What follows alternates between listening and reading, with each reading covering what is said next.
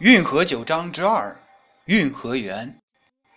作者王博生。本节目由文字有情荣誉出品。下面请听正文。通州地处北京东部，京杭大运河的北起点，大运河的源头就在这里。通州因漕运通济而得名。因大运河的开通而兴盛，又因漕运而鼎盛一时。自古就有“一京二卫三通州”之称，“久负小燕京”美誉，历来为京畿重镇，是北京的东大门。如今为北京的通州区。公元前一九五年，汉高祖刘邦设陆县。开始建立县制，至今已有两千二百多年的历史。通州城内曾经官署林立，有仓场总督衙门、州署衙门、通甬道衙门、户部作粮厅署、贡院行辕、大运西仓监督署、大运中仓监督署、东路厅署等大小衙门。通州曹署之多，堪称全国之最。明代在通州设置的曹署达十六个。清代虽然对明漕运官署进行了改进简化，通州漕运官署仍处于全国之最。在一州之地集中设置同类官署，历朝历代绝无仅有，可见朝廷对漕运和通州的重视程度。通州境内汇集了丰富的水资源，是潮白河、温榆河、通惠河、萧太后河等大小九条河流相汇之地，素有“多河富水”之称。这座古老的城区，很多名胜古迹都与运河有关：三角庙、燃灯塔、八里桥、大光楼、清真寺、黄牧场。山东会馆、山西会、运河广场等等，无不与大运河有关。明代杨士奇有《咏通州诗》：“城倚红云下，门临绿水滨。保安持骏马，多是地京人。”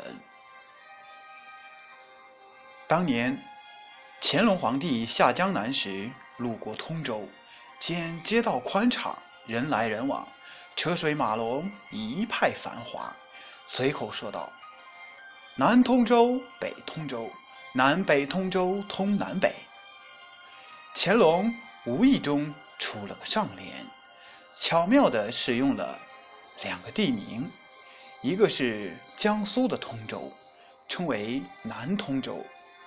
一个是北京的通州，称为北通州，重复使用“南北”二字，使得上联妙趣横生，有深度也有难度。随行的有纪晓岚、袁枚、和珅等文人雅士。纪晓岚向来以能言善辩、思维敏捷著称，号称“铁齿铜牙”。他知道乾隆出了一副绝妙的上联。便以街道两边的当铺为题，巧妙地对出了下联：“东当铺，西当铺，东西当铺当东西。”重复使用“东西”二字，对仗工整，立意深刻，令人拍手叫绝。上联的“通南北”的“通”，则指京杭大运河，一条大运河沟通南北。通州自古就以通著名，无论是之前的大运河，还是现在四通八达的公路、铁路交通网，都说明通州的交通便利。通州怎一个“通”字了得！三教庙是南北文化交融汇通的产物。这座呈品字形布列的古建筑，竟然让儒、佛、道三教融为一体。文庙信奉儒教，六圣教寺信奉佛教，而紫清宫则信奉道教。三教庙中各供其祖的祖师爷。文庙祭祀孔子，佛寺奉释迦牟尼，道观则供老子。文庙最大。突出了封建社会统治者的指导思想，儒家学说。道佛教庙宇很小，且置于文庙之左右。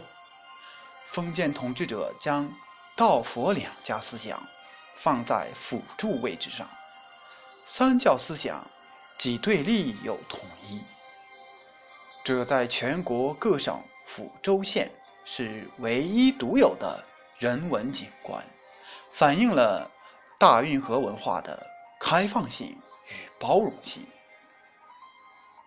文庙创建于元大德二年（一二九八年），比现在北京孔庙尚早建四年，历经元、明、清三代二十二次重修扩建，至光绪九年（一八八三年），已经形成除北京孔庙之外。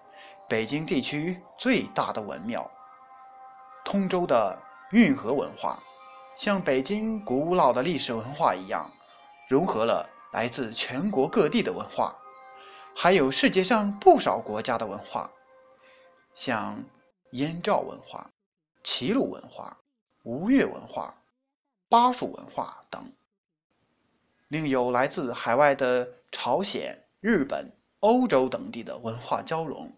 使得通州运河文化得到了蓬勃发展，同时还保留着本地的乡土文化与精卫文化。从永通桥的长桥映月，到燃灯塔的古塔凌云，再到柳荫龙舟、波峰凤爪、高台丛树、平野孤峰。二水汇流，万州骈集，通州八景几乎都与大运河有关。万州骈集原本何等壮哉，只是如今已经盛景不再。当年四十里河道蜿蜒曲折，官船客舫，草叟商舟，或穿梭交错。或并驾齐驱，帆影处处，危墙林立，万艘云集，蔚为壮观。然而，历史最大的特点就是毁灭。毁灭后的一切，再变成历史。有些得以保存延续下来，有些则永远的消失在历史的长河里。大运河在历史的长河中不断变迁，留下长达一千七百九十四公里的宏大躯体外，很多东西都保留在历史资料与人们的记忆中。